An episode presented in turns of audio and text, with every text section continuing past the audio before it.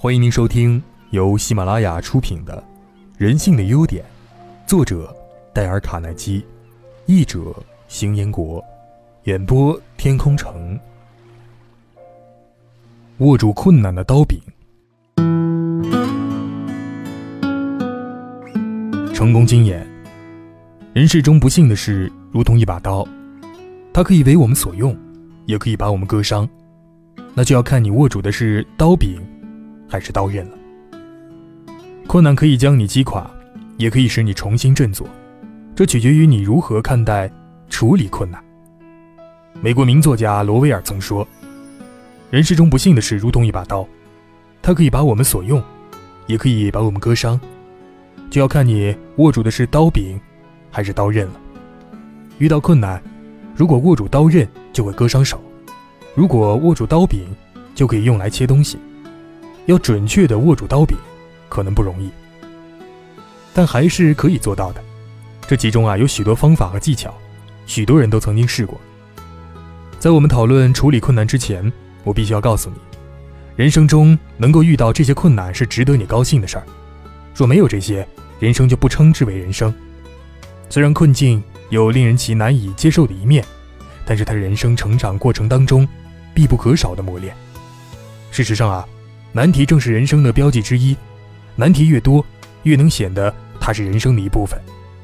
通常人们把困难击败的主要原因是，人们自以为可以被打败，而克服困难的一个最大诀窍，如同我们所说，也就是要学会相信人们可以击败困难，在得到上帝帮助之后啊，便可以征服所有困难了。为了做到这一点，你的心理及精神就要不断的成长，成长是你可以做得到的事儿。你可以在心灵方面茁壮成长，战胜任何的困难。换句话说啊，你必须要所遇到的困难更高更壮才行。积极心态伟大的功效之一就是，它教导人们停止与自己抗争。事实上啊，很多人必须练习如何打败自己，因为他们坚信自己无法处理自己的困境，他们已经被自己的心灵击败了。如果你可以因为成长而克服困难，则困难就是激励你成长的要素。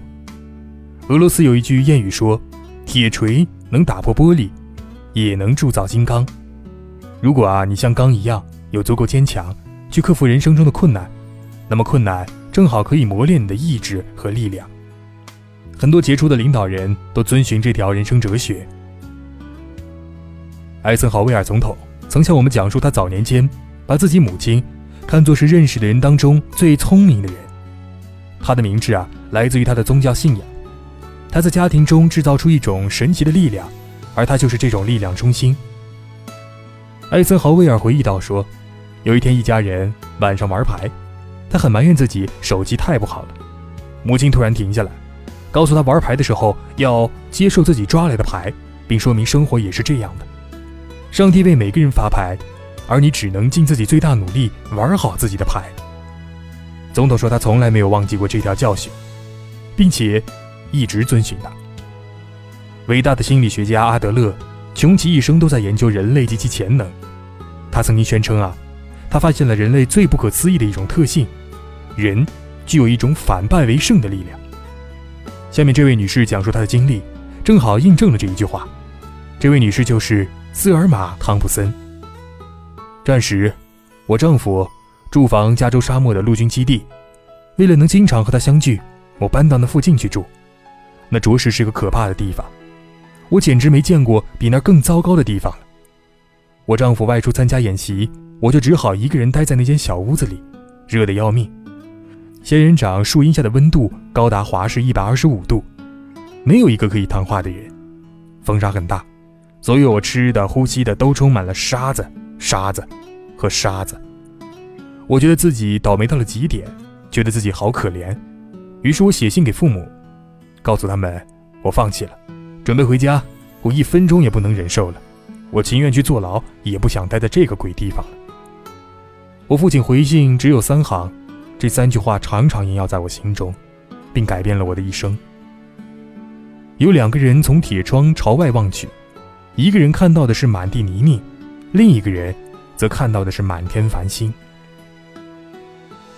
我把这句话反复念了好几遍，我觉得自己很丢脸。我决定找出自己的目前处境有利的地方，我要寻找那一片星空。我开始与当地的居民交朋友，他们的反应令我心动。当我对他们的编织陶艺表现出很大兴趣时，他们会把拒绝卖给游客的心爱之物送给我。我研究各式各样的仙人掌以及当地的植物，我试着多认识土拨鼠，观看沙漠黄昏，寻找三百万年前的贝壳化石。原来啊。这片沙漠在三百万年前曾是海底。是什么带来这些惊人的改变呢？沙漠并没有改变啊，改变的只是我自己，因为我的态度变了。正是这种改变使我有了一段精彩的人生经历。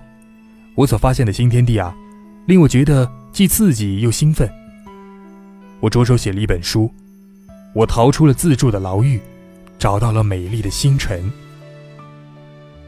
瑟尔玛·汤普森所发现的，正是耶稣诞生前五百年前希腊人发现的真理。最美好的事，往往也是最困难的。我在纽约市教授成人教育课程时，发现很多人都有一个很大遗憾，是没有机会接受大学教育。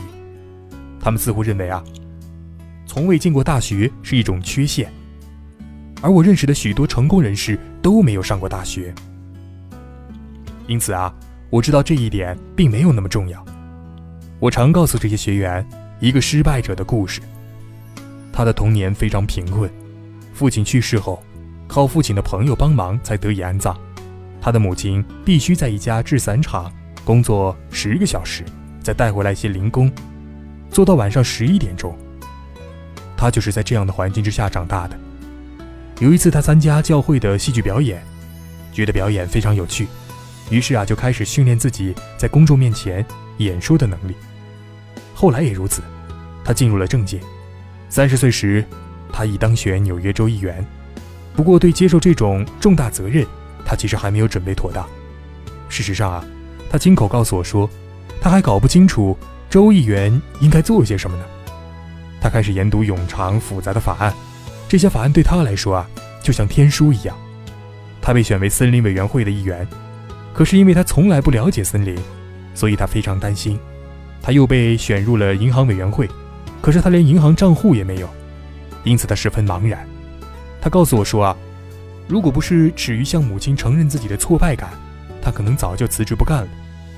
绝望当中，他决定一天研读十六个小时，把自己无知的酸柠檬做成知识的甜柠檬汁儿。因为这种努力啊，他由一个地方政治人物。提升到了全国性的政治人物，他的表现如此杰出，连《纽约时报》都尊称他是纽约市最可爱、可敬的市民。这位传奇人物就是阿尔史密斯。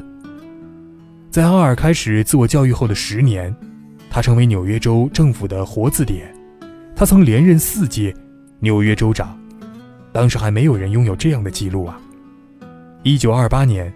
他当选为民主党总统候选人，包括哥伦比亚大学及哈佛大学在内的六所著名大学，都曾颁授荣誉学位给这位年少失学的人。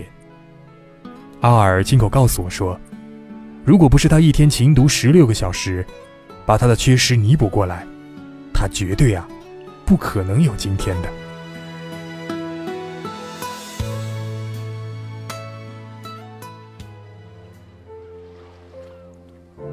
各位听众，本集已播讲完毕，感谢您的收听。